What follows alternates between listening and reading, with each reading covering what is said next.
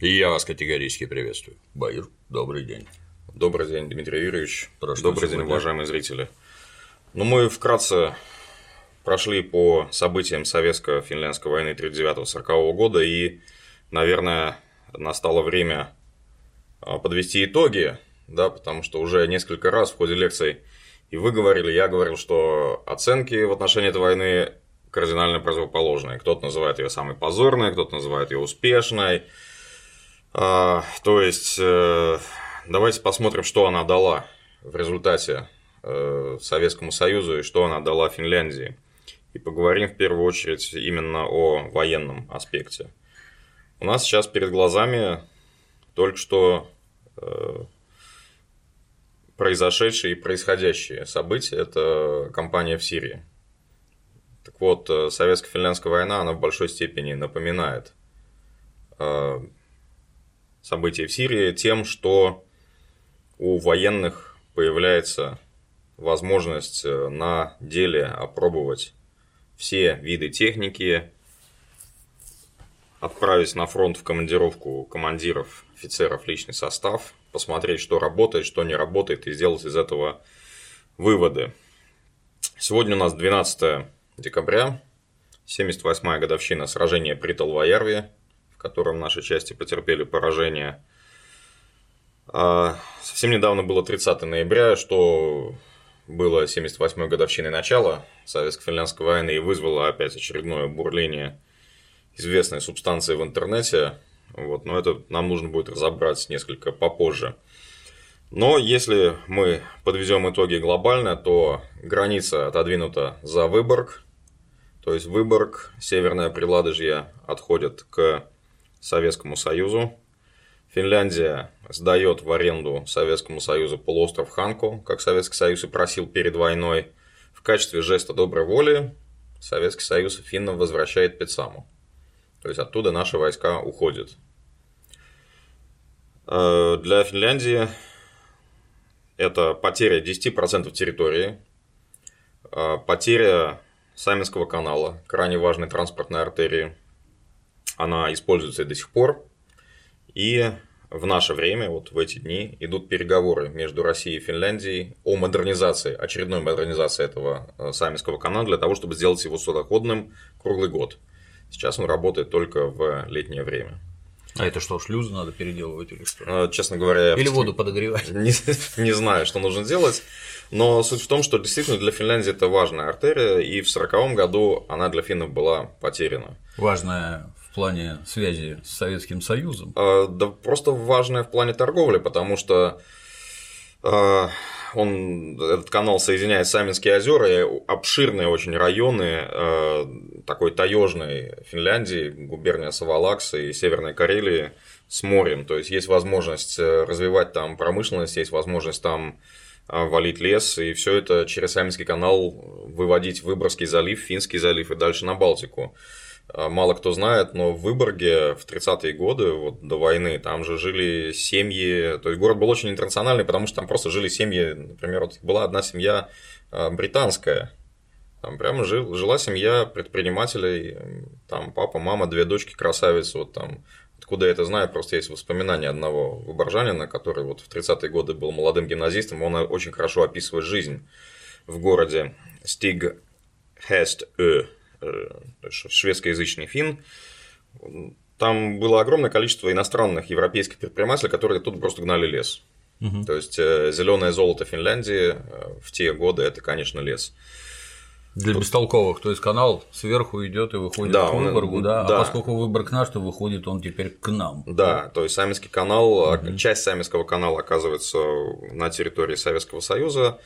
А Сейчас часть Саминского канала находится на территории России, и Финляндия этот канал по-прежнему арендует.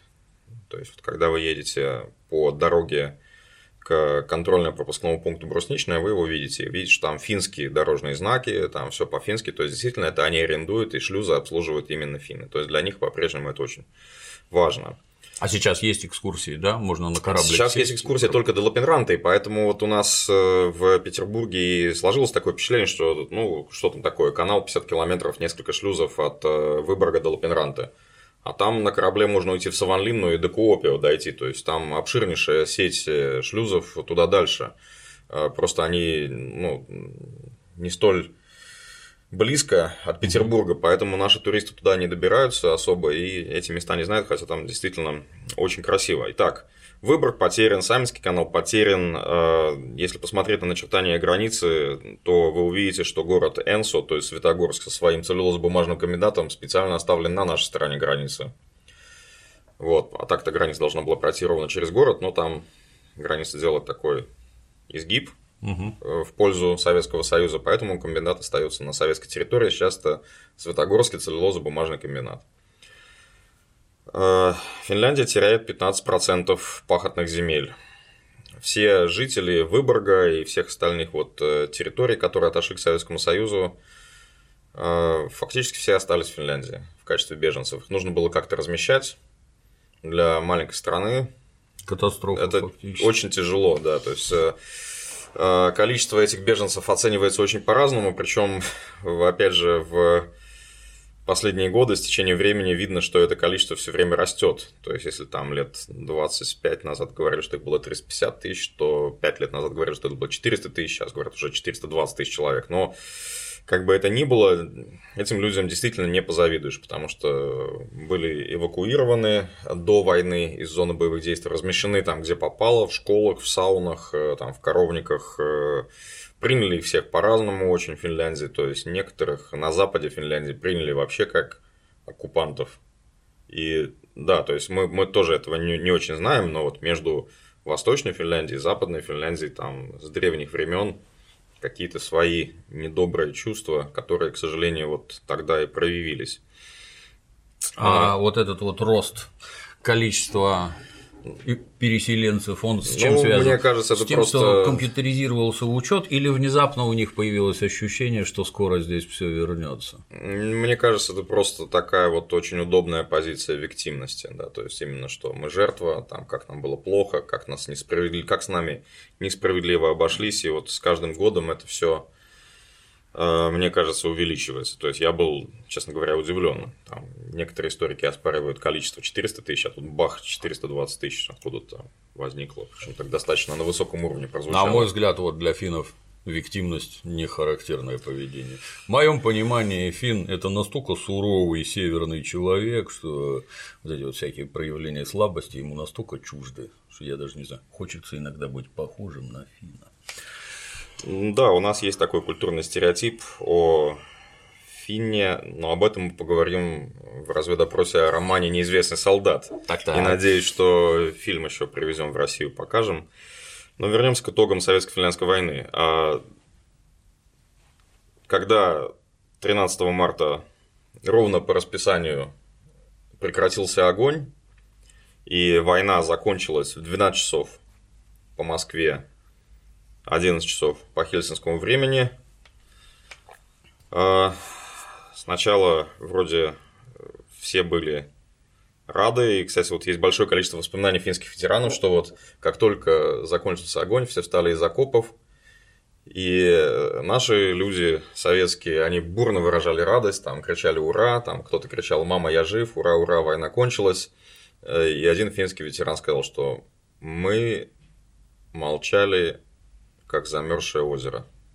То есть финны вообще, они люди не очень любят выражать свои эмоции. Ну а потом, через пару часов, по радио выступил Таннер, премьер-министр Финляндии. И это было страшным ударом для финнов, как на фронте, так и в тылу. Потому что Таннер просто зачитал то, что Финляндия передает Советскому Союзу в рамках Московского мирного договора. То есть это, извини, перебью, все, как ты говорил. Вот пропаганда, да. которая рассказывает о непрерывной череде побед, как да. мы тут кровавых совков громим, громим, громим, фотки, техника да. брошенная, солдаты замерзшие и прочее, прочее. А вот итог, да. который к пропаганде не имеет никакого отношения. Да, абсолютно верно. И это, кстати, очень хороший урок для любого пропагандиста и тогдашнего, и нынешнего, что нельзя постоянно обманывать. Вот рано или поздно придется проснуться как вот там в этом фильме, господи, в «Аватаре». Рано или поздно придется проснуться и понять, что реальная ситуация вот совсем не то, что вы, что вы думали. И удар, конечно, был очень тяжелый. Газеты вышли в траурной рамке, то есть, не, извините, не газеты, а экстренные выпуски, потому что газеты напечатали в 4 часа утра, а тогда же не было у нас ни Фейсбука, ни Твиттера, ни интернета, и газеты выпускали вот экстренные выпуски. Если в течение дня после выхода газеты что-то произошло, то выпускали экстренные выпуски, дополнительные такие листочки отдельные. Но сейчас это были бы твиты просто. Угу. Вот, или же посты в Фейсбуке, или угу, какие-то обновления угу. на сайте, средства массовой информации. Тогда вот приходилось таким образом в, в бумаге все делать. А, флаги были приспущены, и нужно сказать, что для народа Финляндии и дома, и на фронте это действительно стало тяжелейшим ударом. Для народа Финляндии, потому что они не имели реальной картины того, что происходит на фронте, а для армии это было жесточайшим разочарованием, потому что армия посчитала, что политики их предали. Фактически. Вот здесь у нас лежит книга Харальда Эквиста, или Эквиста, который командовал вторым армейским корпусом под Выборгом и вот э, пытался противостоять э, Северо-Западному фронту Тимошенко 7-й армии и 28-му корпусу. Получалось тоже плохо, потому что сил оставалось мало. И он вел дневник, и на основе своего дневника вот написал такие воспоминания. Называется «Советско-финляндская война» или «Зимняя война, мой взгляд» или «Зимняя война моими глазами». И он здесь очень хорошо описывает ощущения военных, потому что как э, профессиональный э, офицер, генерал, он генерал-лейтенант там с 18 года в армии, в общем-то там много курсов по подготовки, переподготовки, повышения квалификации и так далее. Эквист говорил, что выборку удерживать не надо. Это с военной точки зрения не имеет смысла. Отходим за Саминский канал, а желательно отходим куда-нибудь до Лапенранты и там даем следующий бой. Нам главное продержаться до наступления распутицы. На что его командующий Хейнрикс ему говорил, что нет, ни шагу назад. А, в Москве идут переговоры, и наша делегация в Москве договорится о том, что новая граница пройдет там, где проходит линия фронта. Поэтому удерживайте каждый метр земли, Любой ценой. Ну, где же их, где же их предали? Непонятно. Но проблема-то в том, что действительно линия фронта и линия границы, они друг от друга отходят на 50 километров. Почему финны так удерживали Выборг изо всех сил? А, потому что они же надеялись, что Выборг им оставят. Но это, наверное, надежда была такая наивная, потому что козырей у Финляндии на переговорах в Москве в марте 40 года было откровенно мало. Все козыри скорее были на советской стороне. Как-то вот у меня не клеится. Как-то раз поехал я в город Савонлинна посмотреть на крепость. Посмотрел крепость, а обратно ехали там такой хребет между Пункахарью. Пункахарью, да, национальный, этой... национальный пейзаж Финляндии. Да, в этой самой Пункахарью у них там укрепрайон да. построен, сохранен или сохранен, или заново построен, да. я уж не знаю, видимо, старые окопы отрыли, то есть вдоль озера там эти заграждение противотанковые с правой стороны от дороги, а с левой стороны там вот укрепрайон землянки, окопы, да. облож... Дементий там паспорт потерял. Я нашел, спас его, вывез из Финляндии, так бы сейчас там куковал на лесоразработку. И, ну, там таблички, естественно, на финском, на английском, что вот это вот рубеж обороны выстроен там туда-сюда. То есть... Выстроен после финской войны, это то, что они сразу после того, это линия Салпа. А-а-а. Это следующий оборонительный рубеж, мы о нем еще с вами поговорим. Это, а я и хорошо. думал, я думаю, это то есть как-то далеко них... от границы. Да, да такая да, железная уверенность, что мы к вам полезем, на кой черт вы нужны? Хотелось бы Это 40-41 год а, постройки, это как раз после заключения Московского мирного договора. Так вот, э, действительно, армия сражалась уже из последних сил, в общем-то, и тут бах им говорят, что э, да, мы мир заключили, но выбор не наш, и Ханку не наш, и Кекисалми не наш, и Сартовал тоже не нашим, мы вот все это отдаем. И у Эквиста в, в дневнике просто такая запись, кто вообще им дал право подписывать такие бумаги, кто, сказал, кто это подписал? Я бы сказал, не отдаем, а у вас это отняли. ну, вот они так это восприняли, да. И армия себя почувствовала в большой степени преданной политиками. Что вот мы тут изо всех сил, действительно, до последней капли крови тут Ну, это сражались, правда. держались, да, это правда. А тут бах, оказывается, что это было зря, что можно было спокойно отходить и там сэкономить, там, спасти жизни своих солдат.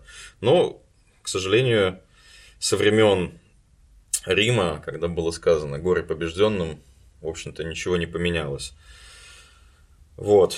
А, И есть большое количество свидетельств ветеранов, простых солдат финских и наших красноармейцев, что а, несмотря на запреты братания, несмотря на запреты, что давайте все сидим в своих окопах и не высовываемся в полной боевой готовности, наши начали отмечать окончание войны. Вот, и пошли потом вечером уже к финнам Мгм. отмечать. Вот, но кто-то там отмечал вместе с нашими, особенно те финны, кто еще как-то мог э, говорить по-русски, кто знал язык, кто язык не знал, как правило, не отмечали. И самое интересное, что тоже вот один финский солдат, он написал в своих воспоминаниях, что когда мы, узн- когда мы услышали речь и поняли, что это все уже переходит к Советскому Союзу, то у нас во всем полку настроение резко упало. Потом к нам пришли трое красноармейцев там с водкой, с закусками.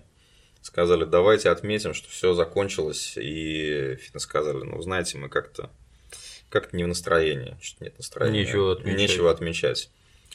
Вот. А в самом Хельсинки настроение было еще более подавленное, потому что вот один из американских журналистов он прямо описал обед э, в отеле Сеура Хуана, который вот такое гранитное большое здание напротив железнодорожного вокзала Хельсинки. Причем сам-то этот американский журналист, он уже все данные получил через свое посольство, что причем у него интересно, четко написано, что вот мне было интересно посмотреть, как финны отреагируют на то, что они проиграли, а Россия выиграла. У него прямо так написано. То есть я не говорю свои слова, это он так написал. То есть тогда восприятие было абсолютно, что Россия советская получила, что хотела, Финляндия проиграла. По-моему, это очевидно. Ну, это тогда было очевидно. Сейчас же у нас совсем другая история, да, то есть сейчас все с противоположной точки зрения воспринимается. И он сказал, что вот, да, это фешенебельная гостиница, центр города, обед, и сидят там зажиточные хельсинкчане.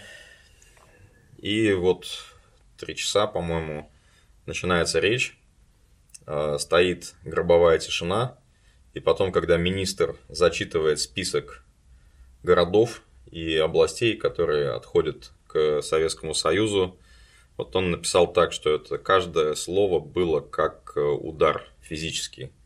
То есть он сказал, что это как будто причиняло людям физическую боль, что там после, когда был там Выборг, там крики, стоны, там Ханко, крики, там плач, э, Кеки Салми тоже плач. То есть, и, то есть тогда это воспринималось однозначно. Ну, это ж не только потеря денег, которые у состоятельных парней там были. Для многих это, между прочим, родина, которая раз и оказалась за Нет, я поэтому и говорю, что вот э, те, кто оттуда был вынужден уехать из-за войны в 1939 году, вот этим людям вообще не позавидуешь. Действительно, судьба им досталась очень и очень жестокая. То есть, это действительно большая человеческая трагедия. Потому что в 1939 году они уехали, э, как-то начали обустраиваться на новых местах. Потом, 41 год, следующая война, и Финляндия сила оружия все эти территории себе возвращает. Им разрешили вернуться только в 42 году, то есть сразу не пустили. В 42 году их пустили, они вернулись на родные пепелища. Там 42-43 год жили в каких-то там вагончиках, времянках, чуть ли не в палатках. На 44 год как раз они планировали заново строить себе уже капитальные дома, бах, как бы, и снова до свидания. И уже в следующий раз они вернулись только на туристических автобусах уже в 90-е годы, то есть 50 лет спустя. То есть, конечно, судьба очень тяжелая, и ничего хорошего в этом нет. История очень печальная, но если посмотреть на Вторую мировую, это вообще огромная печальная история для большинства, для большинства народов, да, ну, за исключением тех, кто сидел за океаном. Там, к счастью, гражданское, ну, к счастью для них, гражданское население не страдало так сильно, как в Европе. Вот. В Советском же Союзе это воспринималось как победа.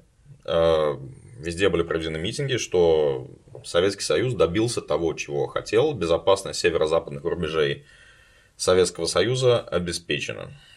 А правительство Кусина решили забыть. Просто сказали, что в связи с изменившейся политической обстановкой правительство Кусина распущено, финская народная армия переодевается снова в красноармейскую форму и становится 71-й стрелковой дивизией Красной армии с теми же финскими командирами и так далее. Дивизия, кстати, очень достойно отвоевала в 1941 году, кстати, воюя против немцев и финнов в Карелии, но об этом мы отдельно поговорим. А, да, ну и понятно, что в газетах даже не писалось, что там правительство Кусина распущено, просто ну, замолчали и все. Реакция населения была очень разная. Там вот в этой книге, кстати, «Зимняя война. Исследования, документы, комментарии» к 70-летию как раз выпустил Центральный архив ФСБ. Очень хорошая книга, к сожалению, редкая. Там э, есть высказывание одного профессора из Ленинграда, который сказал, что очень жаль, что придется подождать еще, пока Финляндия станет демократической страной. Вот. Но ладно, правительству виднее, э, поэтому, поэтому остановимся на том, что есть. А вот, извини, вопрос. Вот 300 э, тысяч, 350, да, я забыл. 350-450 сейчас оценки. Да, такие. вот столько народу ушло в Финляндию. Они сами туда отправились или их советская а... власть валенком под зад припроводила? Нет, их э, финская власть э, перед войной просто была такая добровольно-принудительная эвакуация, uh и эвакуировались почти что все. А... Вот я к тому, что а нет, нет, перед, перед войной просто их увозили и говорили, что все это эвакуация, мы вас увозим, потому что боевые действия. Но опять же уехали не все. Старики, ну а что там человеку 80 лет, там люди ну, говорят, да, куда я поеду, я лучше тут посижу. Нечего, да. Вот, э, то есть действительно старики оставались, есть фотографии наших красноармейцев там с пожилыми жителями приграничных поселков. Огромное количество э, лиц без гражданства и бывших подданных Российской империи по-прежнему сидело в районе Зеленогорска у нас. Потому что в 1917 году когда у нас начала февральская революция, потом октябрьская революция, понятно, что в Петрограде было очень неспокойно, и респектабельные петроградцы решили, что ну, я лучше поеду на дачу к себе в Киломяке или там в Куоколу или в Терьёке mm-hmm. и подожду, пока в городе все успокоится. Ну, успокоилось это таким своеобразным образом, что вторая революция, Финляндия объявляет независимость, бах, человек оказывается Пожалуйста. на территории да. независимого государства, нового, а, и он еще оказывается без паспорта, потому что если у него паспорт гражданина Российской империи, то империи-то больше нет. И человек оказывается застрявшим на даче. И вот э, когда вот сколько прошло лет, 22 года, да, то есть в 1939 году, когда туда зашла Красная Армия, они там так и сидели некоторые. То есть наша милиция, когда туда пришла, э, собственно, создавать нормальную советскую власть, нормальную советскую бюрократию, то есть проверить прописку. Ну да, то есть э, отдел милиции города Тереоки, потом смотрим, там всех жителей нужно прописать, и вот они говорят, здесь 200 человек. Угу. Вот, и еще было одно место, где действительно фактически все местное население осталось и проигнорировало этот приказ об эвакуации, это как раз район Суомус-Салми. И Раата, о котором мы с вами говорили в лекции по сражению на Раадской дороге. И там получилась э, такая странная ситуация. Э, дело в том, что этот район был откровенно бедный. То есть э, заморозки уже в сентябре, почва очень бедная, то есть камень и песок, климат плохой, ничего не растет, и люди вот в 20-30-е годы там чуть ли не голодали. То есть они откровенно депрессивный регион. Но и сейчас там как-то не сказать, что богато, но там сейчас ну, такой нормальный финский социализм, но тоже все по-простому. Никакой промышленности, ничего. То есть только охота, рыбалка, там, собирательство. Но сейчас добавился туризм. Корешки. Ну, кстати, там вот э, там э, надо сказать, что целые бригады с Украины приезжают на сбор ягод. Ну, это-то понятно, да. да. Вот, э, ну, на сборы и сдачу ягод, соответственно, финским переработчикам. То есть, в общем-то, такое место отдаленное, и на самом деле там местное население действительно ждало Красную Армию как освободительницу, потому что финское правительство в 20-30-е годы просто на них махнуло рукой, и они это ощущали. И они подумали, что сейчас вот мы увидим нормальный советский социализм. Ну, видимо, и, и увидели. Но были разочарованы, нужно сказать, потому что Э, когда туда вошла Красная Армия, всех переписали, сказали, что да, все будет хорошо. Мы сейчас создаем трудовую коммуну Суома-Салми, и всех погрузили на подводы и увезли в трудовой лагерь. Километров 100 от границы. Поселили в бараке, и начались все проблемы, связанные с нашим советским менеджментом, то есть плохое снабжение, что-то не привезли, что-то украли, э, вообще место глухое, вот, и люди были действительно разочарованы. То есть они сказали, слушайте, если это ваш социализм, то можно нам обратно в Финляндию? Вот, ну и после войны, да, их в апреле интернировали во время mm обмена пленными, и там сразу полиция безопасности Финляндии произвела фильтрацию и 7 человек посадила за сотрудничество с противником, за измену родине. mm Вот. Но это, опять же, такая небольшая история. Конечно, там они горе хлебнули, но это, опять же, не то, что их там построили посреди тайги Освенцим и их всех туда увезли, чтобы они там все умерли. Нет, это просто mm-hmm. действительно было плохо все организовано. Э, в связи с э, целым комплексом причин, в том числе и с труднодоступностью этих регионов. Вот, но это как раз то место, где как вот этот дух единения, дух финской войны не сработал. То есть, да, вот эти местные жители, они сказали, что типа, давайте посмотрим на советский социализм, потом сказали, нет, давайте мы лучше обратно. Но вернемся к итогам войны. Итак, э, у нас как бы всегда говорится, что это был холодный душ для Красной Армии и так далее, и так далее. Э, да, несомненно, вот здесь э, в этой книге есть огромный доклад особого отдела НКВД ЛВО об основных недочетах в воинских частях и соединениях за период военных действий с белофиннами по материалам особых органов – Тут длиннющий, собственно, отчет, да? длиннющий доклад, тут и подготовка театра военных действий, недочеты в работе штаба ЛВО и его отделов, тут э, недочеты в работе штабов армии и воинских соединений. ну, то есть тут приведено огромное количество примеров, когда, да, недостатки в связи, артиллерии, авиации, пехоты, бронетанковых частей. То есть, э, да, э, вот весь этот массив э, документов, которые вели особые отделы, он был обработан, осмыслен и включен вот в этот доклад. То есть, если я правильно помню, он лежит в интернете. Все это можно посмотреть. И нужно сказать, что опыт советско-финляндской войны был очень быстро осмыслен, переработан в реформы и запущен в нашем наркомате обороны. Я бы, с твоего позволения, добавил для тех, кто в армиях-то отродясь не был и ничего не понимает. Армия мирного времени от армии воюющей отличается радикально, а натренироваться воевать можно только на войне. Вот да, и люди, которые, понимаешь, там, с какими-то претензиями, там, ничего не могли, ну, были неудачи, согласен. Так ведь были и удачи, обращаю внимание. А самое главное, давайте посмотрим, чем все закончилось. Закончилось вовсе не тем, чего хотелось бы горячо нами любимых и уважаемых финнов. Ну вот, личный состав сходил, потренировался, посмотрели, были ли жертвы. Мне интересно, вы вообще войну какую-нибудь видели, чтобы жертв не было? Плохие командиры, ну так их, извините, расстреливали за то, что они плохие кого финны не убили и в плен не взяли. Так-так. А, да. Значит, в интернете лежит стенограмма. Была обширнейшая конференция в Кремле уже в апреле 1940 года. На нее пригласили а, командиров, политработников Красной Армии, которые принимали участие в войне, вот, которая только что закончилась, И, собственно, каждый выступающий должен был сделать доклад.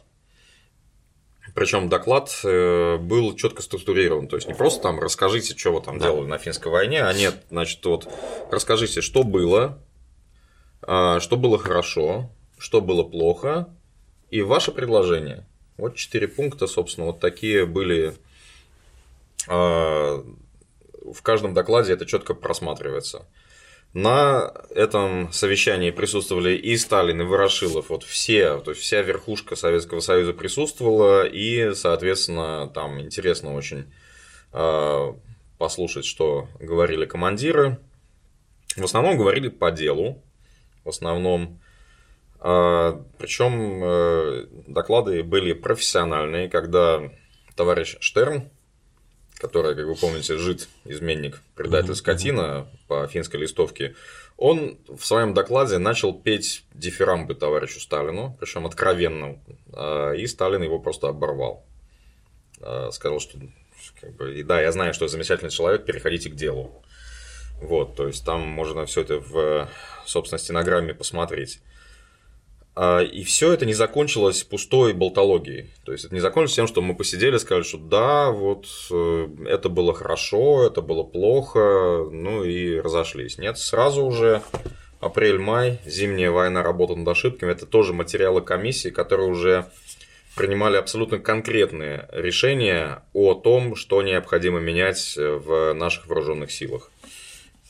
Огромный список, опять же, и по вооружению, и по снаряжению, и по униформе, и по системе званий. И самое главное, вот что очень часто у нас э, забывается по системе боевой подготовки. Вот потому что э, именно к уровню подготовки были претензии фактически во всех родах войск. Но об этом мы более-менее еще поговорим с вами. А, да, то есть э, абсолютно конкретно по всем родам войск было принято решение, что делаем вот то-то, то-то, то-то и то-то. Нужно также сказать, что... Э, да, не обращать внимания, не относится к делу.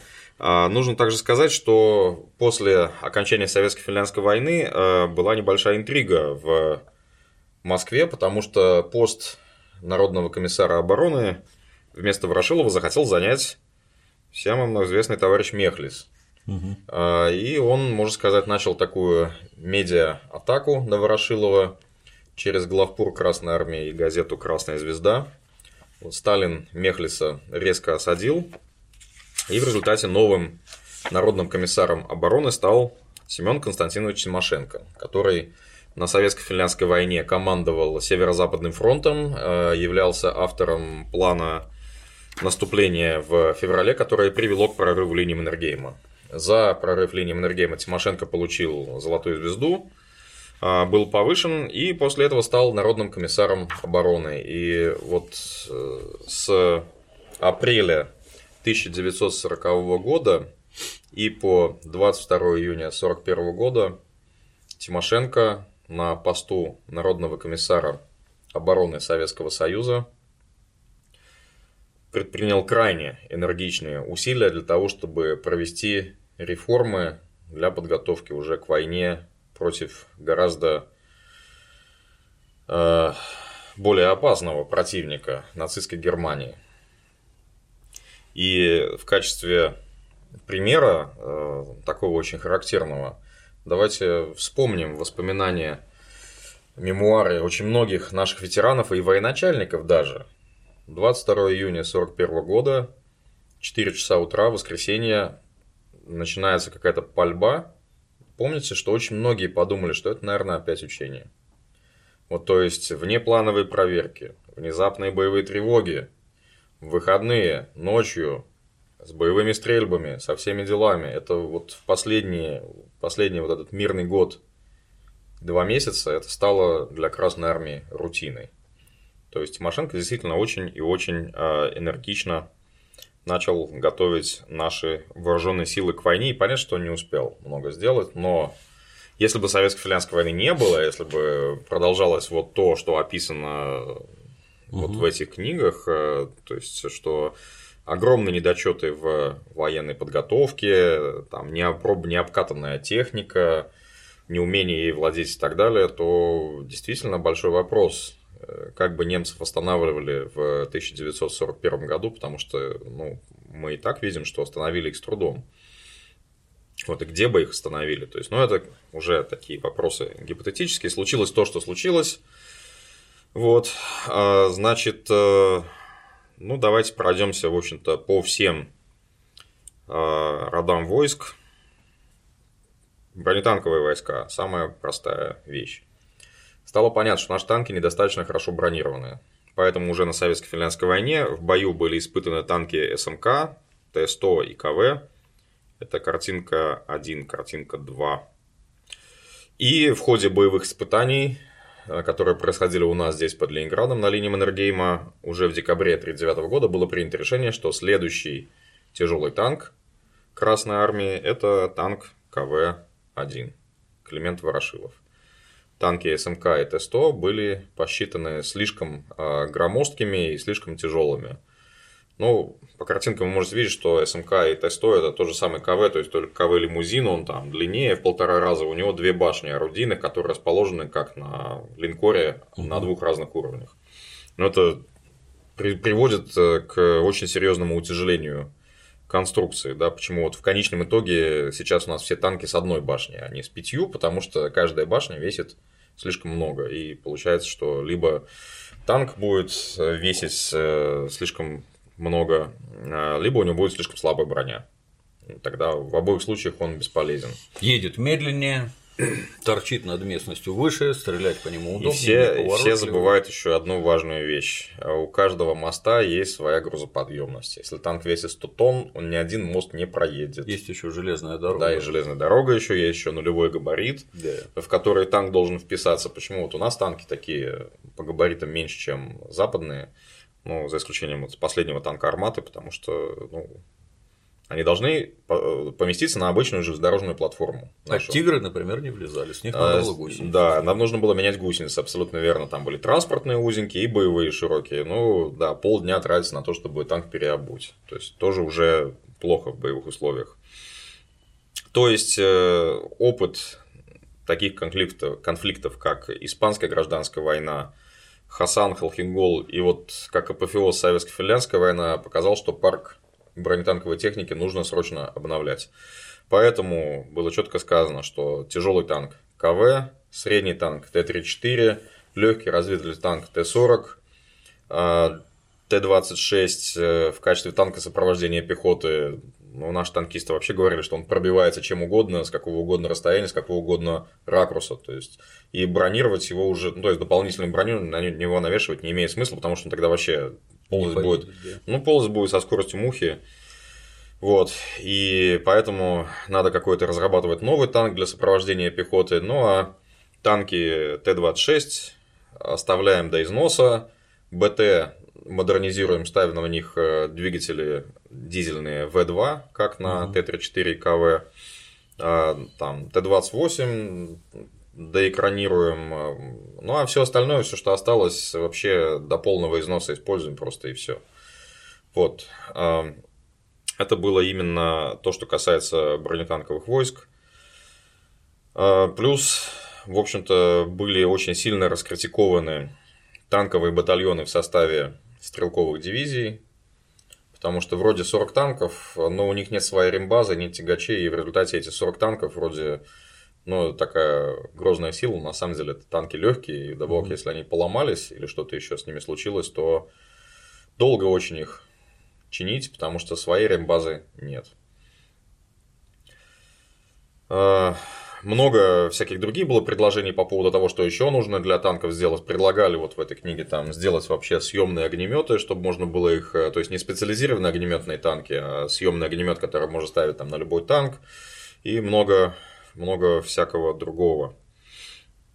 По э, ВВС. Вот к ВВС было больше всего вопросов по результатам советско-финляндской войны, потому что э, летали много, потери высокие, очень высокие небоевые потери, то есть э, взлетели, улетели, цель не нашли, заблудились, горючее выработали, пошли на вынужденную, сели на вынужденную, самолет поломали.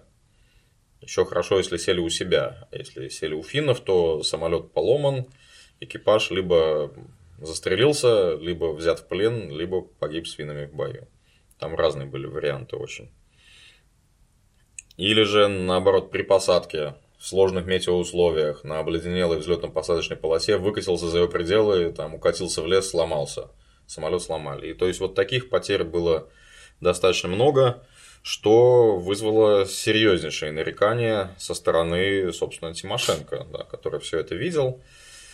Плюс э, сама система взаимодействия наземных войск и авиации на советско-финляндской войне, конечно, была из, э, из 19 века, как бы сказали наши западные партнеры. То есть, чтобы вызвать удар авиации, нужно было ждать сутки. Неплохо. Да, да. то есть э, командующий армией угу. писал заявку командующему ВВС этой же армии. Командующий ВВС эту заявку спускал в войска, свои полки. Толково придумано. То есть, и потом только, то есть, фактически, вот, э, когда просили нанесись, пожалуйста, нам авиаудар, э, самолеты поднимались в воздух не, не через 5 минут, как сейчас, да, а там через сутки. Вот, то есть стало понятно, что это нужно менять. А, очень серьезные нарекания были к работе штурманов, потому что действительно очень часто терялись, не могли найти цель, не умели пользоваться радиомаяками.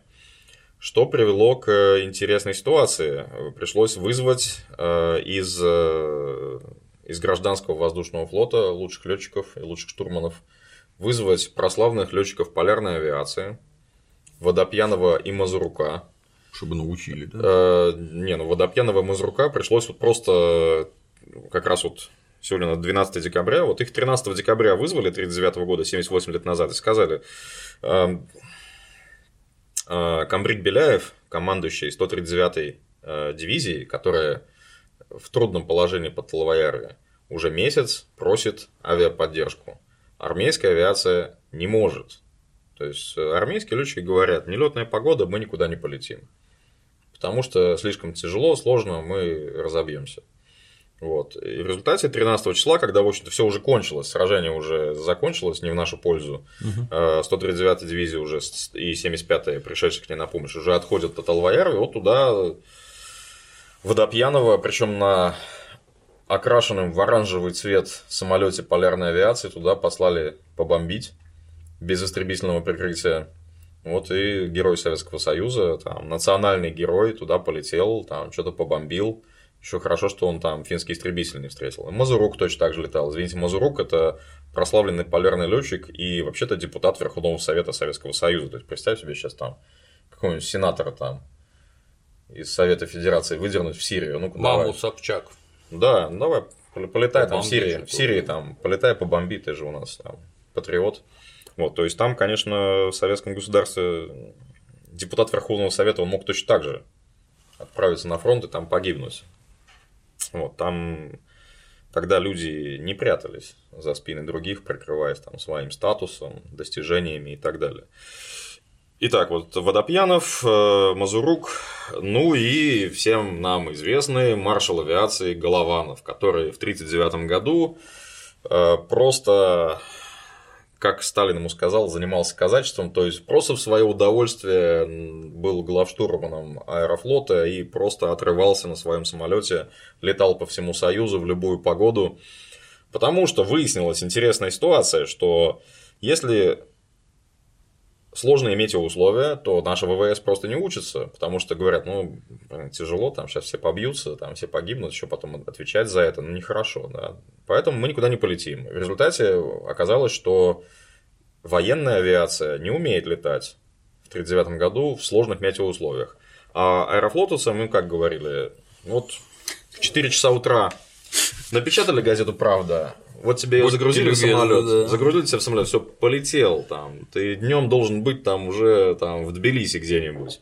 Я там тебе за Кавказским... скажу, да. что когда я служил в армии, в авиации, то к нашему, так сказать, этой взлетной полосе прилеплен гражданский аэропорт. Ну вот как у нас отбой полетов, погода нелетная. Угу. А эти все летают. Я ни да. разу не видел, чтобы у них полеты отбивали. Да, да, да. Да, и в результате вот э, оказалась такая ситуация очень неприятная, когда э, Голованова просто вызвали и сказали, слушай, тут, э, короче, эскадра бомбардировщиков летит, там, доведи их, пожалуйста, до Куопиева и обратно, чтобы они не потерялись там по пути. Угу. Ну, вот Голованов летал, там многие другие гражданские летчики были призваны просто для того, чтобы помогать э, нашим отважным воинам. Да, помогать э, нашим летчикам э, там долетать из точки А в точку Б, возвращаться и так далее, и так далее. И, конечно, основная масса претензий была к бомбардировочной авиации, потому что таких вот боев, чтобы там стенка на стенку сошлись истребители, было немного. То есть к истребителям претензий было гораздо меньше. И тем более, что вот э, единственный крупный воздушный бой на Дроко-Лахте закончился в нашу пользу со счетом 8-1 по сбитым самолетам. То есть там э, как раз все закончилось очень хорошо, там несколько звезд героев.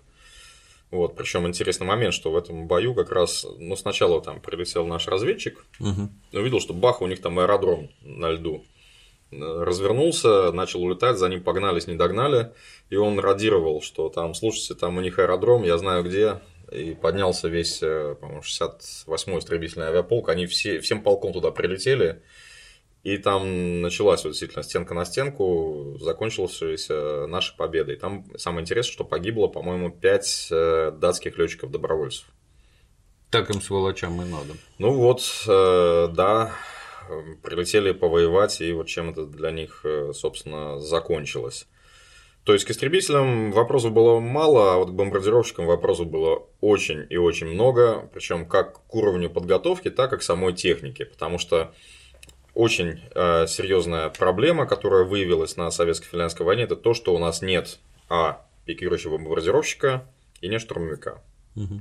Ну, точнее, штурмовики есть, но это истребитель И-15 с двумя пулеметами 7,62, или же это биплан Р-5, э, под который подвешивается 8 ракет РС-82, в общем-то, и тоже там, по-моему, пара пулеметов. То есть это несерьезно абсолютно для штурмовика. То есть недостаточная скорость и очень слабое вооружение для атаки наземных целей. А, по поводу, зачем нужен пикирующий бомбардировщик? В то время не было еще управляемого оружия самонаводящегося, которое есть сейчас, э, поэтому самолет должен был для поражения маленькой точечной цели должен был пикировать отвесно, то есть, ну или близко к отвесному, тем самым повторяя, в общем-то, полет бомбы, да, и то есть вот он пикирует, сбрасывает бомбу, сам выходит из пике с большим трудом, а бомба точно падает куда надо. На советско-финляндской войне этого у нас просто не было. Просто То есть самолет такой. летел ровно вверху, из него что-то падало, и при отсутствии приборов наведения, спутников, падало на кого бы Падало пошлет. вообще не туда. Падало абсолютно не туда, потому что бомбили, как вы говорите, с горизонтального полета, с высоты 3000 метров, сбросили бомбовый залп, он разорвался там с точностью плюс-минус 1 километр. То есть, э, ну, например, станция Лейпесу, всем знакомая, наверное, где все грибы собирают на линии Маннергейма. На нее было сброшено, сброшено 120 тонн бомб. То есть это, извините, извините, 60 тонн бомб. То есть это 120-500 килограммовых бомб. Это очень много. Э, там вся станция должна быть в воронках просто. Этого ничего нет. Воронки все где-то там в лесу. Вокруг. Вокруг. То есть не попали. Просто было элементарно не попасть. И, собственно, вот как э, вот по, на конференции в Москве очень многие наши наземные командиры и говорили, что мы вызываем авиацию, и, и нам летчики говорят, ну хорошо, мы будем бомбить по квадратным, отойдите, пожалуйста, на 3 километра на всякий случай, чтобы мы вас не попали. Вот, и ну, наземные Спасибо. Там, командиры говорят, слушайте, а, а, а мы только что вообще-то этот рубеж заняли, и там мы людей потеряли, и технику, чтобы его занять, и мы должны просто уйти. И летчики говорят, да, потому что иначе мы рискуем еще и по вам попасть. Вот, и, собственно, аэрофотосъемки – это картинка 3. Финская аэрофотосъемка, которую финны прочитали неправильно. А, очень тоже забавный такой культурный стереотип, что первое, у русских всего много, а второе, что русские тупые. Э, то есть э, на аэрофотосъемке это вы можете четко видеть такие вот э, линии воронок. Они идут четко вот так вот в одну линию, как правило, с юга на север.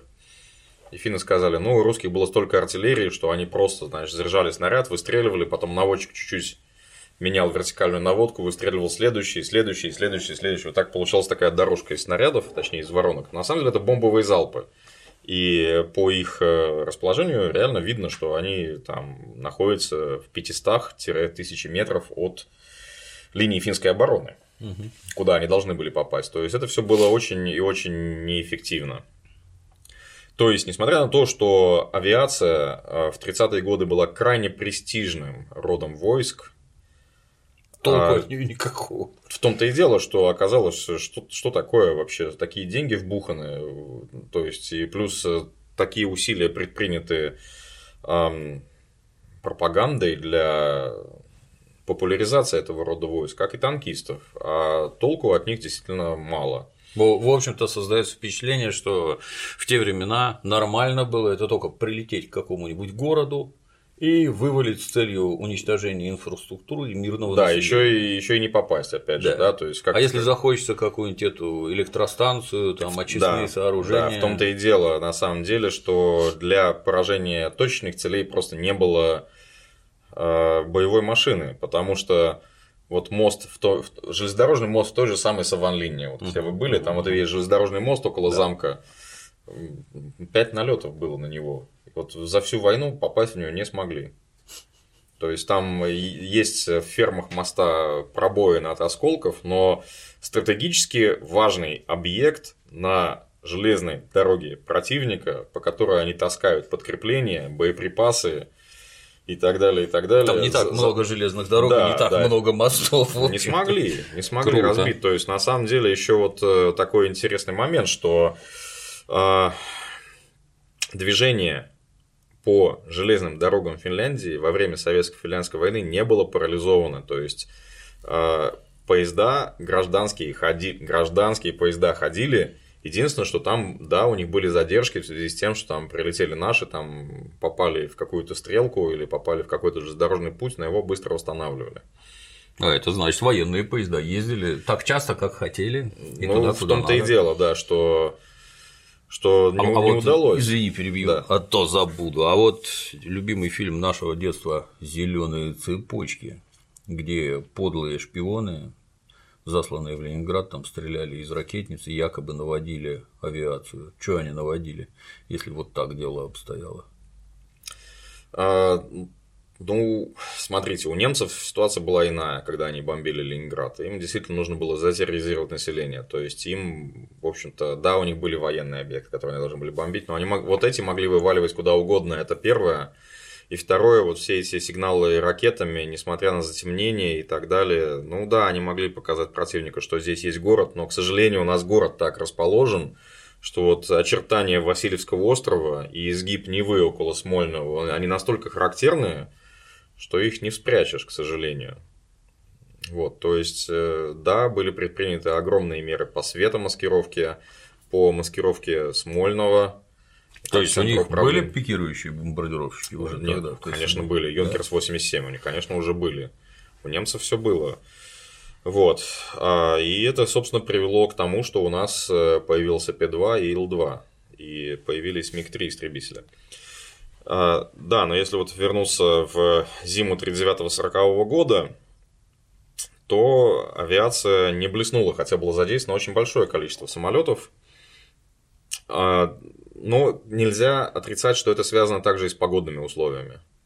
Потому что вот э, первый день войны, да, налеты на Выборг, на Хельсинки опять попали не туда абсолютно, куда хотели, к сожалению.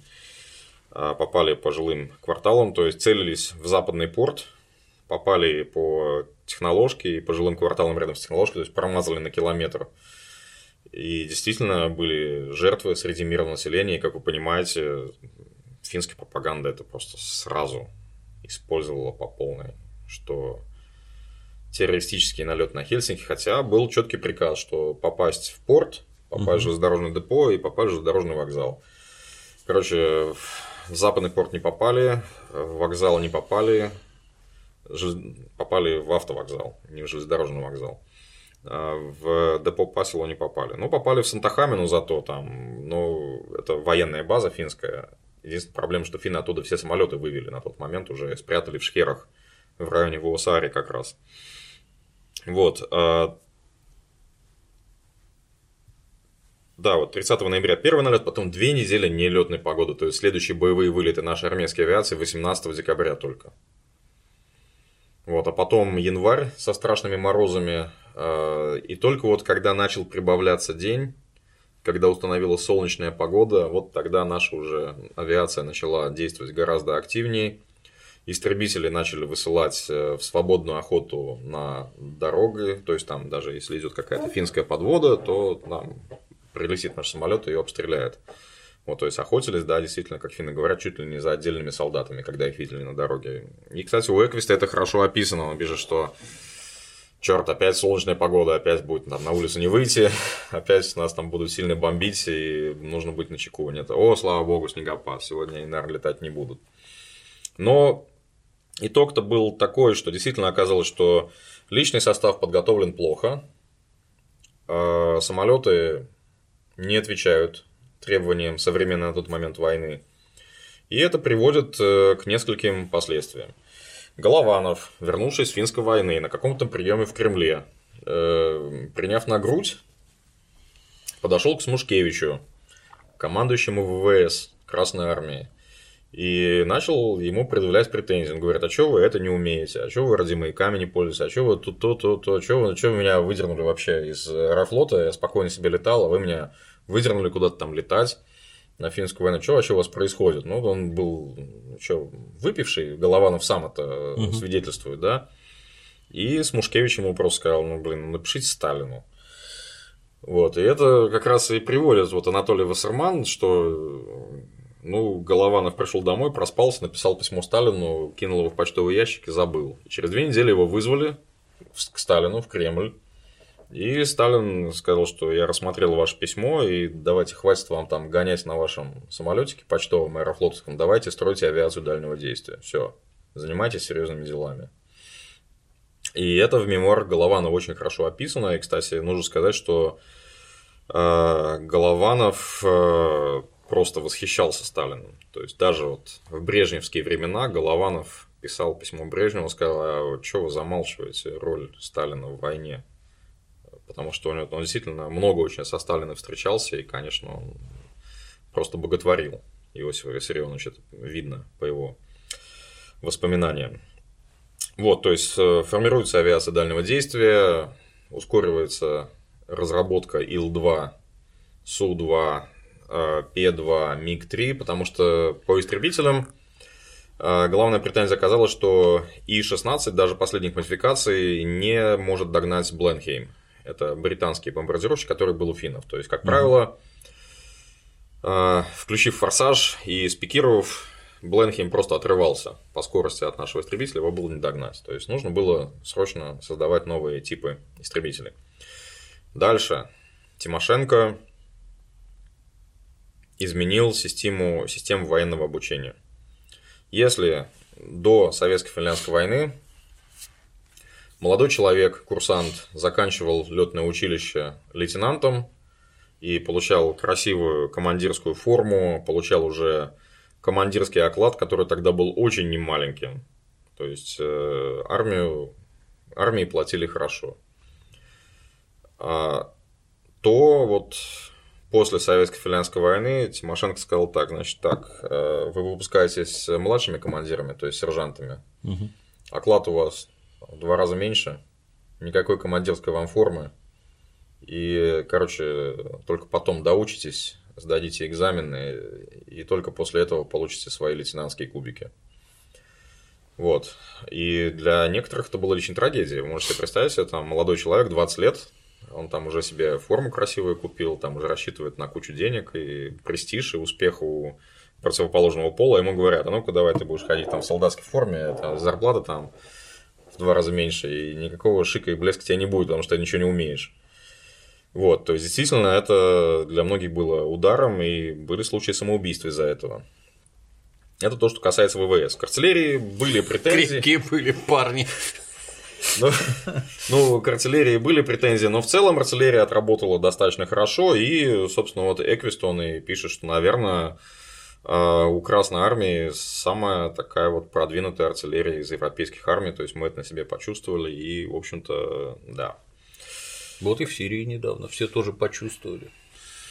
Затем а, на совещании в Кремле а, действительно было подчеркнуто то, что наша армия, наверное, слишком демократичная, и командирская форма не такая красивая, как должна быть, что она слишком похожа на форму обычного красноармейца. Ну, как бы на гражданской войне и вот в ранние годы Красной Армии в этом и была идея, да, что мы не используем слово там господин офицер, да, и да. там эй солдат, нет, у нас товарищ красноармеец, товарищ командир, товарищ политработник, мы все товарищи.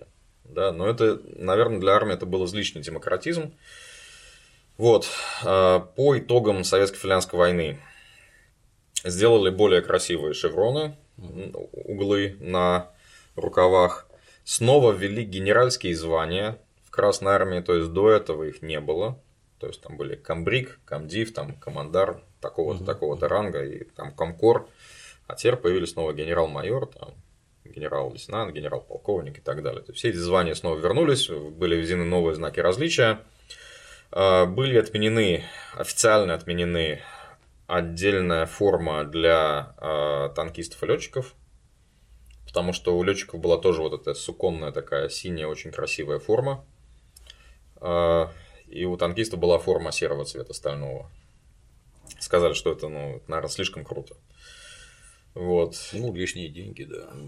Ну, собственно, это и причина, почему э, бронетанковые войска и ВВС э, были столь популярны и престижны среди молодежи советской, э, среди молодых советских людей в 30-е годы. Потому что, представь себе, парень из деревни уехал в город, поступил в училище, отучился, он возвращается, извините, весь в сукне, а сукон, суконная это всегда же дорого было на, на деревне у нас. Считалось, что это символ престижа. Он еще возвращается в кожаном плаще. Но кожа это вообще как, как Мерседес было тогда, да. А, он еще умеет управляться с техникой, он еще умеет летать. То есть это же вообще был не человек, а наполовину, наполовину небожитель. А танкист, вот он возвращается тоже там в суконной форме стального цвета, в кожаной куртке, в кожаных штанах и еще на тракторе гоняет по полю, там, ну, первый парень на селе. Вот, то есть, действительно, советское государство сумело создать э, престиж этих военных профессий, и Мехлис вот здесь говорил, что это была ошибкой, что что слишком уж э, восхваляли в нашей пропаганде летчиков и танкистов, а на пехоту просто махнули рукой. Вот, это а пехот... ошибка, это перекос. Ну, перекос, да. Перекос. Э, и, соответственно, вот поэтому он говорит, что что-то мы про нашу пехоту совсем забыли, а пехота и выносила, в общем-то, основную тяжесть боев на себе. А, если говорить о практических вещах, э, советско-финляндская война положила официально положила конец Буденовке в Красной Армии, потому что зимний шлем образца 1927 года, суконная или байковая буденовка, действительно красивый э, головной убор, подчеркивающий русскую самобытность, подчеркивающий преемственность от русских витязей средних веков, от Александра Невского до Красной гвардии и Красной армии. Но оказалось, что он недостаточно практичный. Когда наши на советско-финляндской войне увидели, что у финнов шапки-ушанки, поняли, что это теплый, удобный головной убор. И если вы посмотрите вообще-то на официальные документы, то шапка-ушанка появляется в Красной Армии как зимняя шапка-ушанка образца 1940 года. То есть введена именно по итогам Советско-финляндской войны. А также восприняли от финнов э, лодочки-волокуши, очень удобные для передвижения тяжелых предметов по снегу. Срочно была усилена лыжная подготовка, потому что одним из козырей финской армии, конечно, было то, что они все умели ходить на лыжах и активно ими пользовались, что делало их мобильными в снегу. В Красной армии до финской войны этому не придавалось должного значения. А, то есть, ну, так, смотрели на нее как-то формально, и за это на советско-финляндской войне поплатились, что на лыжах ходить особо не умели. А, были действительно такие случаи, что в полк прислали 200 пар лыж и забыли прислать палки. Или наоборот, прислали палки, забыли прислать лыжи. То есть, ну, снабжение тогда, ну, в российской армии, если посмотреть, то оно тогда было не на очень высоком уровне. Как ну, сейчас, сейчас в Арктике все. Ну, сейчас, не, сейчас вроде, все, сейчас вроде все нормально. Будем надеяться, что этот, э, что этот урок э, нашими вооруженными силами воспринят. И действительно, если э, на советско-финляндской войне у нас было очень много случаев обморожений, э, были в шинелях, в буденовках, там, ботинках с обмотками, в форме из хлопчатобумажной ткани, там, действительно слишком легко одеты, то, наверное, вот я хотел бы подытожить вообще вот результат э, советско-финляндской войны. Картинка 04 – это рисунок советского художника и графика Владимира Жукова, где изображен наш боец в валенках, в ушанке, в полушубке с СВТ, и перед ним ежится немец под Москвой в шинели, в пилотке, обмотанный каким-то шарфом. Вот, собственно, это, наверное, был главный результат, что этот урок был выучен. Я в советской армии в техническом подразделении, во-первых, валенки в обязательном порядке. Во-вторых, у меня были штаны ватные, так называемые ползунки, которые там с лямками, вот до сюда они были, эти штаны. Здоровенная ватная куртка, которая просто вот так вот запахивалась, вот с таким вот воротником до башки, и, естественно, ушанка и рукавицы. Я вообще не помню, чтобы я мерз. Такого не было.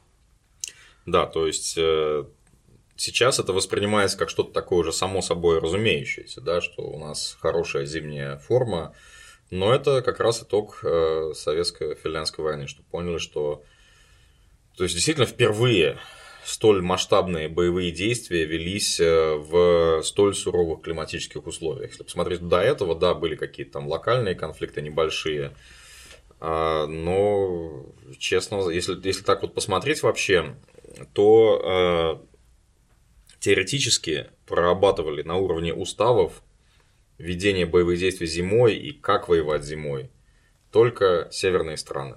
То есть изначально это была Швеция, угу. они вот провели свои наработки, и они, собственно, разработали устав э, по ведению боевых действий зимой.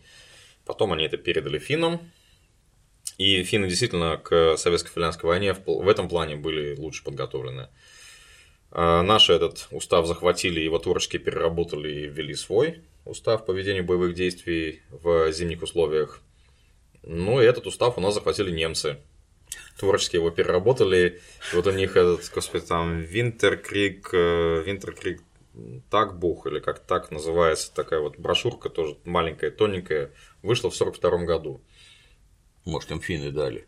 Могли и финны дать, но на самом деле нужно сказать, что э, лето 41 года там, собственно, ни финны, ни немцы не планировали зимой воевать. Они же планировали, что к зиме все закончится. Угу. Э, и поэтому они действительно, ну, немцы-то... Ничему война не научила. Немцы были не готовы к зиме, потому что они считали, что к Новому году, к 42-му, они уже будут вот на этой линии Астрахань, Архангельск, и уже будут сидеть по зимним квартирам, никаких боевых действий не будет. Вот, но, собственно, так думали и финны, нужно сказать. Мечтатели. Там, потому что а, сейчас э, это так немного забыто уже, но мы с вами знаем, что советско-финляндская война в Финляндии официально называется Талви Сота, то есть Талви – зима, Сота – война, зимняя война. А вот когда началась война 41 года, они пытались ее назвать Кеса Сота, то есть летняя война, то есть то, что все закончится за лето. И об этом тоже нужно будет поговорить, что а, вот в романе «Неизвестный солдат» это проскальзывает в нескольких местах, что им-то пообещали совсем другое. Им сказали, что, значит, мужики, три недели воюем, и все на синокос. Потом, ну, ладно, синокос не положили. К Рождеству все будем дома. К Рождеству 41-го дома все будем, 41 -го года все будем дома. Потом Э, да, не получилось. Ну ладно, к Рождеству 42 года все будем дома. А потом как-то после Сталинграда уже, э, ну, уже и говорить-то было особо нечего, да, то есть, э, потому что всем стало ясно, что Германия войну проигрывает. Но мы немного отскочили в сторону. А, Там, поди, еще и про еду что-нибудь было. Я помню, да, у нас когда- наркомовский паёк. Наркомовские 100 грамм-то были введены именно на советско-финляндской войне. Единственное, что они назывались э, спецпаёк. Ага. А, Потому что когда первый штурм линии Маннергейма закончился неудачей для Красной Армии, э, как вы можете себе представить, на фронт с инспекцией, с инспекцией приехал никто иной, как Народный комиссар обороны Советского Союза маршал Климент Ефремович Ворошилов. Чтобы посмотреть, что вообще происходит на самом деле, почему мы не можем линию Маннергейма взять. И он увидел плохие бытовые условия. Он увидел, что бойцы еще не вырыли себе землянки. Они живут в каких-то шалашиках, непонятных в снегу, в каких-то ямках. Э, Палатки без э, печек, э, там ничего не готово. Температура минус 10, минус 15 в декабре была. Одеты все легко.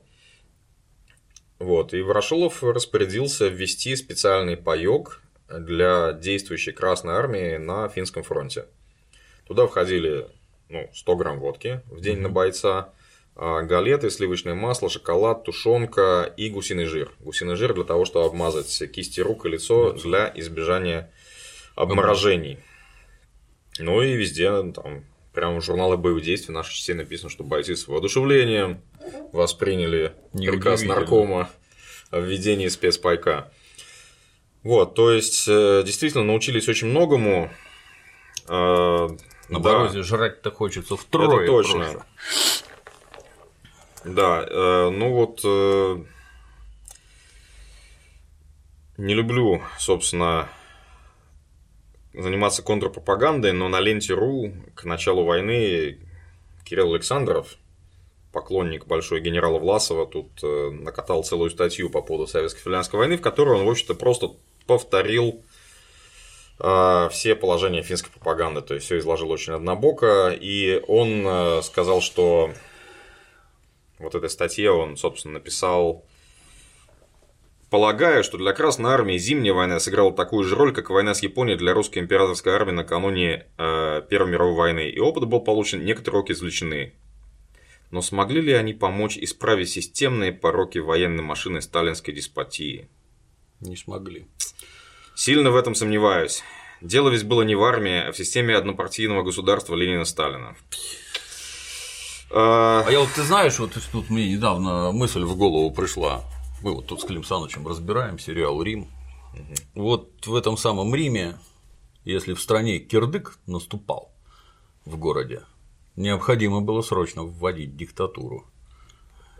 И это вроде всем понятно вообще, что определенное время требует определенного типа руководства, что если все тихо и спокойно, у нас тут вот, вот это, вот это, вот это, мы тут, понимаешь, голосуем, что-то делаем, а когда все плохо, нужен диктатор, которому все подчиняются и выполняют единую задачу. Я тебе больше скажу, я с детства помню, в детстве любил книжки про индейцев. У индейцев было, у нормальных, два вождя. Вождь для мирного времени и военный вождь. Это разные люди, которые решали абсолютно разные задачи. Страна с какого, когда гражданская война у нас закончилась и Первая мировая готовилась к следующей войне, но, по всей видимости, надо было вместо подготовки к войне, надо было развивать демократию. Вот, вот совершенно очевидно. Не, ну здесь просто я хотел сказать, что сыграла такую же роль, как война с Японией для русской императорской армии накануне Первой мировой Мгм. войны. Извините, там было вообще-то 9 лет у империи российской, чтобы что-то сделать. Здесь у Тимошенко был год. И вот, собственно, вот целый ворох материалов. Извините, на вооружение поставлены новые танки, новые самолеты, введена новая форма. И что самое главное, Тимошенко армию очень и очень и очень стал натаскивать. Он стал вот постоянно ее тренировать, тренировать и тренировать. То есть нельзя сказать, что, как бы, извините, опыт был получен, некоторые уроки извлечены. Тут очень много уроков было извлечено, извините. На советско-финляндской войне побывал миллион советских военнослужащих, то есть получил очень большой боевой опыт. Да, 138 тысяч погибли, да, где-то 200 тысяч было ранено. То есть потери высокие, но те, кто на финской войне побывало, они уже побывали под огнем, были обстреляны, многие были награждены. И очень интересно, что те, кто был из других военных округов откомандирован на советско-финляндскую войну, это, практиковалось. Например, вот Виктор Михайлович Искров, он вообще сидел себе спокойно в Одесском военном округе, его от его полка угу. просто отправили на советско-финляндскую войну получить боевой опыт, он отвоевал ее минометчиком, вернулся в полк, и ему командир полка, кстати, еще старый русский артиллерист, еще имперской армии, он говорит, а теперь, товарищ Искров, сделайте нам, пожалуйста, доклад для всего полка, вот для всех, угу. обобщите ваш опыт участия в войне против белофинов. И пытались это распространять. И с моей точки зрения очень много успели сделать, и опыт был абсолютно бесценный. Данный автор – это совершенно откровенный пособник нацистов, нацистский пропагандист. Ой. Нетрудно догадаться, что с ними происходило в небезызвестном 1937 году и почему с ними происходило именно это. Ну, тут все то же самое. Раз убивал коммунистов, значит, исключительно хороший человек. Вот эта деспотия Сталина должна быть уничтожена, а значит, Гитлер поступал абсолютно правильно. Бандера – наш герой. Молодец. А, ну, здесь просто все очень однобокое на самом деле, потому что здесь просто вот рассказывается чисто с точки зрения противоположной стороны а, по поводу того, почему заключили мир, они пошли на Хельсинки там и так далее. А, война с маленькой Финляндией оказалась разорительной и для Красной Армии, особенно с точки зрения расходов горюче-смазочных веществ. Обычно материалов. Ну, веществ. здесь просто никакие числа Видимо, не даны. По, по привычке веществ. Прибавьте сюда около 150 тысяч убитых, 138 тысяч убитых, умерших от ран, пропавших без вести, более 300 тысяч раненых, по-моему, завышено. 640 потерянных самолетов, более 3.8 тысяч единиц потерянной бронетехники, причем 650 танков были уничтожены безвозвратно.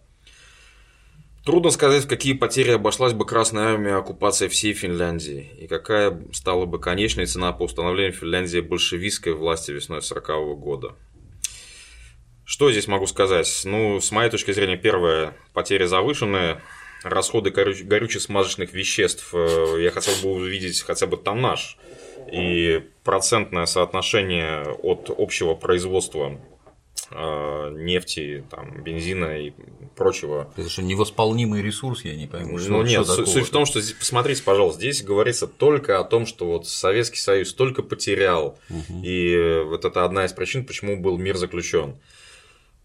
И это такая, знаете, достаточно радикальная финская точка зрения, достаточно, достаточно радикальная и достаточно пропагандистская. Потому что они говорят, что мы так храбро сражались, что э, Сталин от нас так настрадался, что он решил заключить мир. Угу. Вот. При этом ничего не говорится о том состоянии, в котором находилась финская армия на 13 марта 1940 года.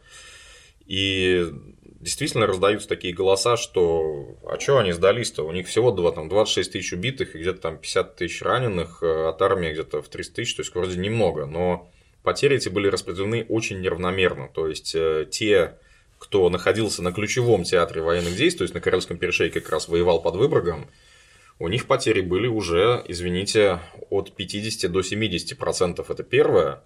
А второе, что восполнять их было просто нечем. И именно Эквист, вот, чьи мемуары здесь у нас лежат, вот он и говорил, что нам осталось-то немного, э, поэтому нужно каким-то образом заключать мир, иначе я за свои... Вообще закончимся. Не, он так сказал, иначе там через, через неделю я за свои войска не отвечаю. Я не отвечаю за то, что мы не сможем, мы не сможем удержать оборону, просто неким держать. И самое это плохое для Финляндии было в том, что резервы взять было просто неоткуда финские мужчины, которые храбро воевали в декабре. Никто этого не может отрицать. Они просто закончились, да. И э, в, в критическом для финской армии месте, то есть этот берег Выборгского залива, где наши войска уже форсировали по льду Выборгский залив, к чему финская армия оказалась абсолютно не готовой. У финского генштаба весь э, довоенный сценарий боевых действий в Выборгском заливе – это отражение десанта летом силами береговых батарей. О том, что в Финляндии бывает зима, финский генштаб, забыли, да? Ну, забыл, да. У них не было заготовки домашней на этот случай. В результате оказалось, что через залив колоннами идет 28-й корпус. Это, извините, 50 тысяч человек с артиллерией, с танками. Толщина льда в заливе около метра, она позволяет передвигаться по льду тяжелой техники. А у финнов там три береговых батареи и там 5 тысяч человек. И что с этим делать? И откуда взять резервы? И там действительно все начало развиваться по очень плохому для финской армии сценарию. С большим трудом, кстати, благодаря шведским добровольцам туда перебросили один полк из Лапландии, то есть э, шведские добровольцы, они взяли на себя участок фронта спокойно, и этот полк финский снялся и срочно поехал из Лапландии вот туда.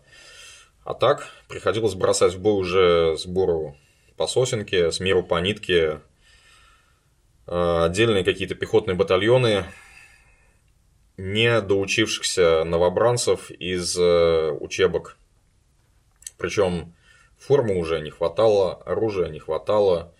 Есть воспоминания одного финского сержанта, который сказал, что у меня были там 16-летние, 17-летние мальчики в э, полуботинках, в гражданской одежде с винтовками. И я, как побывавший на фронте сержант, понимал, что это закончится для них плохо. И он сказал, что я вот с тех пор просто ненавижу наше правительство, что они направили детей а кого в, надо было в гражданской форме с винтовками против... Ну, сам бы всех одел и вооружил, накормил, напоил, Ну, суть в том, что даже если изучать вот эти события, там э, документов очень мало с финской стороны, есть только такие достаточно обрывочные воспоминания ветеранов, потому что бои были настолько для финнов тяжелые, что там даже журналы боевых действий никто не вел, или было просто некому вести, потому некому, что офицеры да. уже все погибли. А есть такие, знаете, ну, легенда, рассказы ветеранов. Тут приехал в музей один фин ко мне и говорит, вот папа у меня там попал в Выборгский залив, еще хорошо, что жив остался в марте 40 -го года, потому что он говорит, нас собрали, а там всем дали оружие, боеприпасы, погрузили на автобусы где-то в Хамине, мы на автобусах поехали на фронт, вышли из автобусов, и сразу началась рукопашная. Вот, ну, тут понятно, что, наверное, никаких документов уже и нет. То есть, здесь просто передергивается в том плане, что вот Красная Армия-то как настрадалась вообще от финнов, и поэтому... Нацистский пропагандист, типичный. То, что финская армия тоже была в тяжелом состоянии, и именно главнокомандующий вообще-то финской армии маршал Маннергейм сказал политикам, срочно миритесь, потому что сейчас будет все. Сейчас уже армия просто закончится. Вот. И опять же у нас все вот говорят, холодный душ для Советского Союза, холодный душ для Красной Армии. Вот сколько уроков пришлось извлечь, сколько там реформ запустить и так далее. Но то же самое было и у финнов. То есть э, финские военные, они говорят, что, извините, советско-финская война, вот, она для нас тоже вообще-то была катастрофа, потому что мы поняли, что у нас, у нас всего 32 танка, у нас всего 170 самолетов устаревших, то есть нормальных самолетов там может быть половина от этого количества, артиллерия никакая, а собственное производство боеприпасов очень слабое, то есть там они производили, по-моему, 3000 снарядов в сутки всего всей страной. То есть, ну, слабая военная промышленность. Противотанковых средств очень мало. Почему вот они были вынуждены, извините, на советско-финляндской войне изготовить силами пищевой промышленности полмиллиона бутылок коктейля Молотова? Угу. Ну, просто потому что больше ничего не было. Потому что у них на всю армию почему-то оказалось 100 противотанковых пушек. Вот на, вот на весь этот фронт в тысячу километров, да. И бороться с бронетехникой они могли только вот какими-то подручными средствами. О чем это говорит? Ну, о том, что не подготовились тоже. И, конечно, финская армия после советско-финляндской войны тоже очень-очень серьезно начали армию перестраивать. Уже в ходе советско-финляндской войны выпускник Михайловской артиллерийской академии генерал Ненонен, кстати, у нас учился, э, дослужился в российской императорской армии до чина штабс-капитана, а в Финляндии стал вообще отцом финской артиллерии. Как только началась война, он просто с охапкой денег уехал сразу в Европу и везде начал закупать там, в Великобритании, во Франции, потом в Америке, по-моему, что закупал, в Швеции, понятное дело.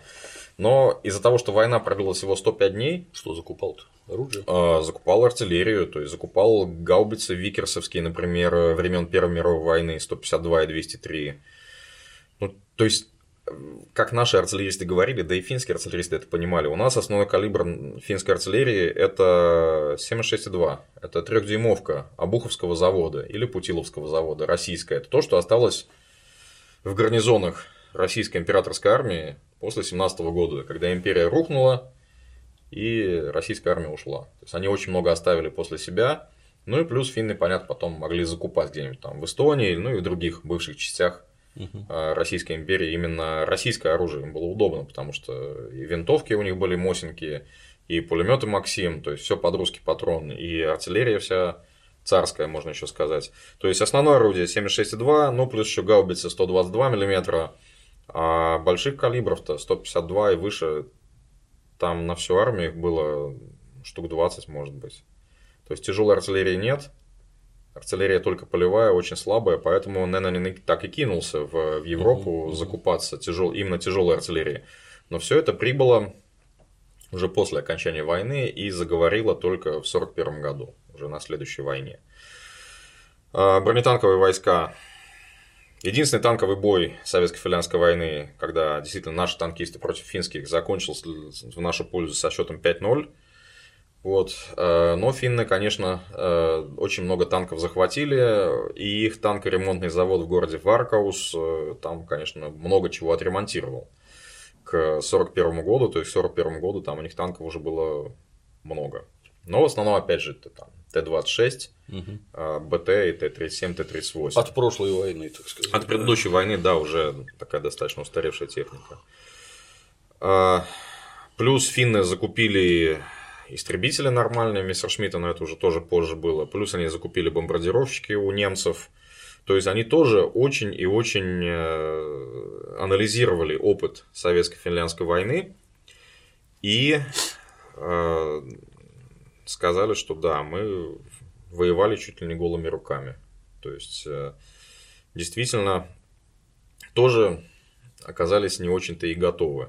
Но это, собственно, по результатам любой войны обе стороны, если одна сторона не полностью разгромлена, угу. капитулирует и сохраняет суверенитет, то обе стороны будут анализировать ошибки и будут что-то улучшать. Вот, то есть э, финская армия 30 ноября 1939 года, когда началась советско-финляндская война, финская армия 26 июня 1941 года, когда началась уже следующая война, это огромная разница. То есть у них артиллерии стало гораздо больше, там, авиации, танков, то есть они так подтянулись очень сильно. Ну и такой анекдотический, наверное, э, случай э, из истории Советско-финляндской войны – это история с противотанковым ружьем финским. Дело в том, что финны планировали производить отечественное финское противотанковое ружье и, собственно, компенсировать э, небольшое количество противотанковой артиллерии. Это уже решение было принято за 5 лет до войны. В 1934 году у них уже там прямо на линии Маннергейма уже спланировано, где эти противотанковые ружья будут расставлены, как они будут там, держать оборону. И 5 лет финское министерство обороны не могло решить, какого калибра будет это противотанковое ружье это будет 20 мм или 13 мм. Оно будет э, полуавтоматическое или там, вот, угу. одноразовое, да, там, болтовое. болтовое, да. Пять лет прошло, начинается война. Ружей нет? Ружей нет. Есть только 100 британских противотанковых ружей Бойс. Больше нет ничего. И да, в срочном порядке они принимают решение, что ружье будет 20 мм, полуавтоматическое, весом там 70 кг, это фактически пушка такая. Вот. Они финны его называли слоновое ружье или слонобойка. Там. Если у нас по ТРД оно легкое, да, угу. там оно болтовое, да, то есть его в одиночку можно таскать, то вот слонобойку финскую э, там только вдвоем или втроем можно таскать, калибр 20 мм, там вот такой вот магазин э, для патронов. Э, но это просто пушка на самом деле. И к 1941 году понятно, что против Т-34 и КВ она уже тоже, тоже была уже не ну, хотя по гусеницам было. Ну, по гусеницам, да, но тем не менее, вот так вот тоже такой получился анекдотичный случай, что все-таки иногда вроде все умные люди, вроде все ум, мыслят рационально, но вот эта бюрократия, она может быть в любой стране. Потому что если бы у них эти ружья были, то нашим танкистам пришлось бы конечно, мне пришлось бы очень тяжко, потому что понятно, что 20 миллиметров она пробивала бы вообще и БТ, и Т-26, и Т-28, она бы пробивала просто все. И вот, вот такая вот ситуация получилась. То есть обе стороны извлекли из этой войны большие уроки. Ну и вот здесь вот тоже интересный очень момент такой э, в этой книге. Э, как раз э, Эквист это писал уже после войны, в 1948 году, то есть уже так на, э, на пенсии, и он как раз здесь э, парирует высказывание Геринга, потому что Геринг в начале 43 -го года или в конце 42 -го года э, сказал, что на самом деле вся советско-финляндская война это гигантская коварная ловушка Сталина. Потому что что-то на Великой Отечественной войне русские воюют. Блин, они не так воевали на финской войне, они воюют там, там в 10 раз лучше. Если, мы, если бы мы знали, мы бы вообще не полезли. Заманили. Да, то есть, что, типа, там Сталин специально заставил Красную Армию там просто убиться на финской войне, э, чтобы заманить Гитлера. Вот, Толково. И, и Эквист, конечно, оскорбился. Он сказал, слушайте, да нормальная была Красная Армия против нас, там не лучше и не хуже, чем обычная. То есть, э, и это, и это не, не то, что они плохо воевали, это мы просто лучше воевали. То есть, он так реально, финские генералы очень обиделись на такие высказывания. Еще бы. Вот, но это к вопросу просто о том, что э, при советской власти, при централизованном управлении и при таком четком видении Красная Армия очень быстро поменялась после Советско-финской войны. И действительно, опыт был крайне важен. Еще раз скажу, впервые воевали в таких тяжелых зимних условиях так массово. Впервые прорывали заранее подготовленную долговременную оборону. И впервые встретились с армией западного образца, да, нищий, но при этом высоко мотивированный. И то, что у финнов действительно не было своей бронетехники в большом количестве, то, что у них была слабая авиация, то, что у них была слабая артиллерия, компенсировалось, в общем-то, самой природой Финляндии. То есть, э, труднодоступная местность, лес, болото, малое количество дорог, камни, озера и все-все-все прочее. То есть, э, как иногда сами финны говорят, наш лес был нашей главной линией обороны, что была бы у нас такая местность, как где-нибудь там под Курском, еще непонятно, чем бы все это закончилось. Понятно. Ну, да и так-то ничем хорошим не закончилось. Ну, к сожалению, да. Я, с твоего позволения, так сказать, некоторым образом подытожил, что пока у власти были, пока у нас там ломают копья и палки друг другу об головы про Маннергейма. Не все знают, какие люди стояли у руля в Финляндии, и Маннергейм на их фоне вообще был приличным парнем. Не хотел до Урала ходить и всякое такое. А просветление, в моем понимании, наступило по окончании Второй мировой, когда руководство Финляндии, опять-таки, со всем уважением, трезвомыслящие финны поняли с кем имеют дело, идиотов от власти отогнали, и дальше мы жили тихо и дружно, достаточно долго. Кому это надо и зачем там друг друга воевать, убивать бесконечно? Какая от этого польза, что им, что нам, понять невозможно. Лично мне лучше хорошие добрососедские отношения. Приезжайте к нам пить водку, а мы к вам поедем тратить деньги. Тоже что-нибудь. На водку и рыбалку. Да, тоже что-нибудь там полезное вам сделаем. Нет, это на, на самом-то деле, при том, что по менталитету, в общем-то, достаточно схожи. Э, мне просто приходилось много работать э, с Делал я как-то раз опрос в студенческие годы наши российские руководители предприятий, а, мы их опрашивали как раз на предмет взаимодействия с финскими партнерами, и там было несколько наших э, руководителей и мелких предприятий, и крупных предприятий, которые сказали, слушайте, вот честно скажу, были бы наши партнеры немцы или американцы, нифига бы не получилось. А вот финны, наши люди, там нужно что-то обсудить, все, значит, пошли в баню, там выпили там кто пиво, кто водки, вот там финны могут говорить по душам, потому что это они только в обычной жизни такие замкнутые очень, ну, они просто не привыкли раскрываться там каждому встречному, поперечному, там рассказывать о своих семейных проблемах там и так далее. А в бане, да, они там сидят и вот как бы у них, Отдушина. да, как у Высоцкого, пара горячий развяжет язык, там они действительно начинают раскрываться, и абсолютно такие же люди, с такими же проблемами, как у нас, э, с такими же семьями. И, в общем-то, у каждого человека только одна жизнь. И это всех нас роднит, неважно, кто где живет и так далее.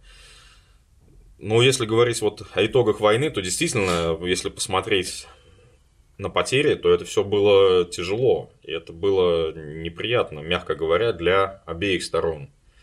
У нас постоянно путают общие потери Финляндии во Второй мировой войне, потери Финляндии на Советско-финляндской войне, потери Финляндии на войне 41-44 года и наши потери.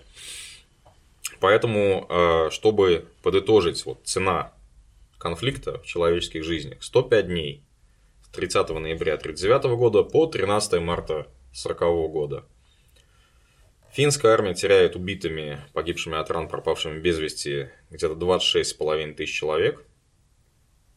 Красная армия теряет порядка 138,5 тысяч человек убитыми, умершими от ран, пропавшими без вести. Суммируем. И у нас получается примерно 160 тысяч человек погибших с обеих сторон за 105 дней. То есть каждый день на этой войне погибало примерно 1000 500 человек. Где-то 250 финнов и 1250 наших. То есть война получилась, извините, крайне тяжелая. То есть, если сейчас посмотреть там сводки боевых действий да, какой-нибудь Сирии или Донбасса, да, то есть там, ой, у них там... Возьмите Афганистан, там в да. год столько гибло. Да, там, ой, сегодня у нас там двоих убило, троих ранило, ой, какой тяжелый день. Вот, то есть это, это рассказывает, э, это нам говорит об интенсивности боевых действий и о тяжести этого всего. Ну и отдельно нужно сказать, там, опять же, там какие-то комментарии в Фейсбуке пошли, что там кровавый Сталин, 150 тысяч человек, молодых 20-летних. Нет. В основном воевали, вот судя по датам рождения среди погибших, все-таки это были люди уже в возрасте. Это были, там были 40-летние, 35-летние, 30-летние молодежь в основном воевала в лыжных батальонах. А, это отдельные такие добровольческие отряды, сформированные в Красной Армии. Там были, да, там были молодые парни 18, 19, 20 лет. А так в основном а, это люди, призванные из сельской местности, это колхозники, семейные, с детьми. Ну и вот я просто смотрел список потерь одного из наших полков э, за декабрь. Там из погибших красноармейцев из 200 человек, по-моему, там двое членов партии, три угу. кандидата и пара комсомольцев. Все остальные вообще политичные и беспартийные люди. То есть э, воевали ну, люди, которым было что терять, которые особо не старались высовываться. То есть это, это абсолютно понятно. На Великой Отечественной войне понятно, что воевала уже молодежь 20-летняя, и, собственно, они, вот, люди, воспитанные советской властью, э, выросшие на таких фильмах, как Александр Невский и прочих, вот они, собственно, ценой своих жизней и страной отстояли в Великой Отечественной войне. Это тема уже для следующих историй, э, потому что вот мы закончили советско-финляндскую войну, и заканчивается на тем, что Советский Союз открытым текстом Финляндии заявляет, что все, фиксируем границу вот так, Спецсаму мы вам отдаем в качестве жеста доброй воли. Мы все вопросы закрыли. Ханку мы вас взяли в аренду под военно-морскую базу. Все. Финны говорят, нет, не все. Это мир позорный, мир вынужденный, свинский, и при любой первой возможности мы будем брать реванш, никакие вы нам не друзья и не добрые соседи. Но вот вторая война – это отдельная абсолютно тема, и о ней сделаем еще один цикл передач.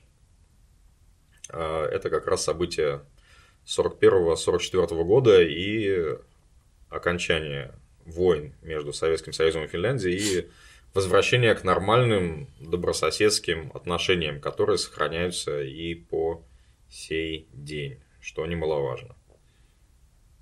Очень познавательно. Очень. Спасибо. Спасибо. В новом году продолжим. А на сегодня все. До новых встреч. Всего доброго.